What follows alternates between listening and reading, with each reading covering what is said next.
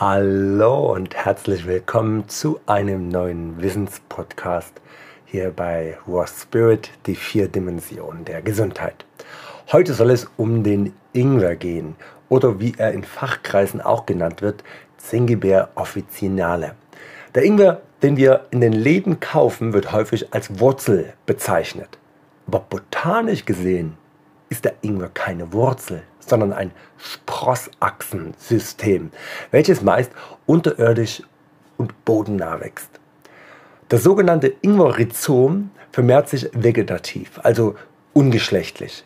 Die Wurzel, die keine ist, aber so genannt wird, wird einfach in die Erde gelegt und nach einem Dreivierteljahr kann man neu verzweigte Knollen ernten. Allerdings im Gegensatz zu Topinambur zum Beispiel, was große Ähnlichkeit mit dem Ingwer hat, wird es in unseren Breitengraden schwierig, Ingwer anzubauen, da der Ingwer zwar durchaus gerne Schatten hat, aber der Schatten befindet sich idealerweise in den tropischen Klimazonen. Aus den Wurzeln wachsen dann ca. 1 Meter hohe, schilfähnliche Gewächse, die gelb und purpur leuchten. Zu den wichtigsten Anbaugebieten des Ingwer zählen heute China, Taiwan, Indien, Nigeria und Sierra Leone. Ach, und Australien auch noch. Den Ursprung des Ingwers und dessen Verbreitung aus dem arabischen Raum durch Gewürzhändler, das wird schon in der Antike angenommen. Wir hier in Mitteleuropa haben erstmalig wahrscheinlich so gegen 900 nach Christus, also in dem Jahr, wo Ludwig der Blinde König von Italien wurde, von dieser Knolle erfahren. Es ranken sich Gerüchte, dass eben jener Ludwig statt purem Gold sich diese goldgelben Ingwerknollen hat andrehen lassen. Daher wahrscheinlich eben auch sein Beiname. Nein, das ist natürlich Unsinn, aber so konnte ich mir merken, dass der Ingwer um 900 nach Christus nach Europa gekommen ist. In Mitteleuropa dann angekommen, hat dann der Ingwer im Mittelalter einen Siegeszug als Gewürz- und Heilpflanze angetreten. Denn er wirkt sowohl antimikrobiell, verdauungsfördernd, antiemetisch, das bedeutet, dass er den Brechreiz aufhält bzw. unterdrückt, was gerade im Mittelalter, wo man doch schon vom Medizinmann des Vertrauens einige fragwürdige Dinge schlucken musste, von unschätzbarem Vorteil war. Und äh, der Ingwer ist auch choleretisch. Das bedeutet, dass er den Gallenfluss anregt. Der Ingwer kann sowohl frisch verzehrt oder aufgrund der besseren Haltbarkeit getrocknet werden. Es wird weiterhin zwischen zwei Ingwerarten unterschieden, dem geschälten weißen Ingwer und dem ungeschälten schwarzen Ingwer. Den schwarzen erkennt man dann im Verkauf an einer braun-schwarzen, runzligen Rinderkorkschicht.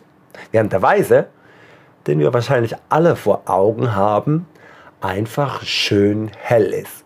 Und genau da liegt das Problem. Die Menschen mögen weiß, weil es ein, eine Klarheit, eine Reinheit assoziiert.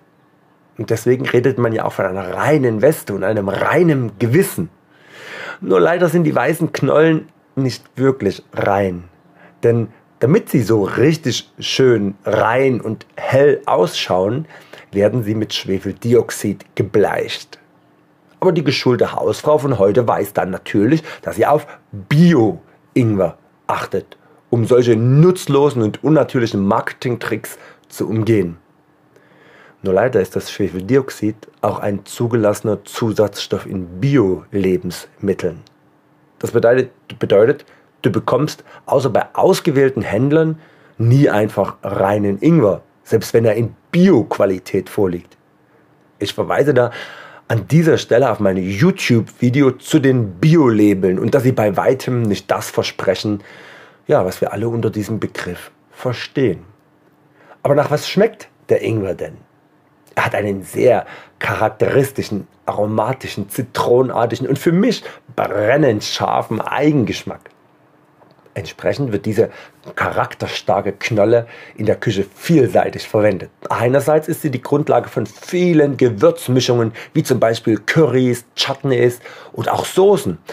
Andererseits wird der Ingwer auch direkt zum Würzen sowohl von süßen Speisen wie Gebäck, Obstsalat oder Milchreis als auch für würzige Speisen wie ein Ratatouille oder eine Gemüselasagne benutzt. Aber auch für Getränke wie Ginger Ale, ein leicht alkoholhaltiges Getränk, was durch Gäring, Gärung aus mit Ingwer versetzter Zuckerlösung hergestellt wird, kann und wird die gebleichte Knolle eingesetzt. Gerade in England hat sich Ingwer als eines der Hauptgewürze innerhalb der traditionellen Küche durchgesetzt.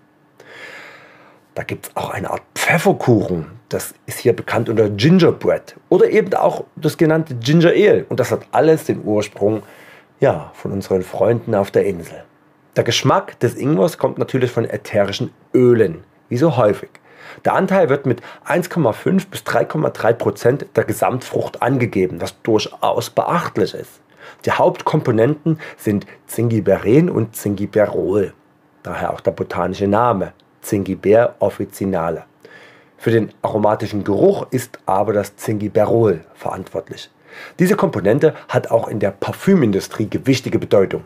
Die Gewinnspannen in dieser Industrie sind exorbitant hoch. Entsprechend stelle ich mein Parfüm auch selber her und würde dir genau das auch empfehlen.